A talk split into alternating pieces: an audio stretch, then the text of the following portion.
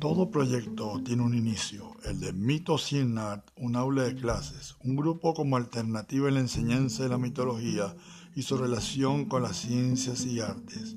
Se eligió una quimera como símbolo por lo imposible y raro del proyecto. Acompáñanos en este viaje del saber y conocimiento. Bienvenidos a Mito 100 Art.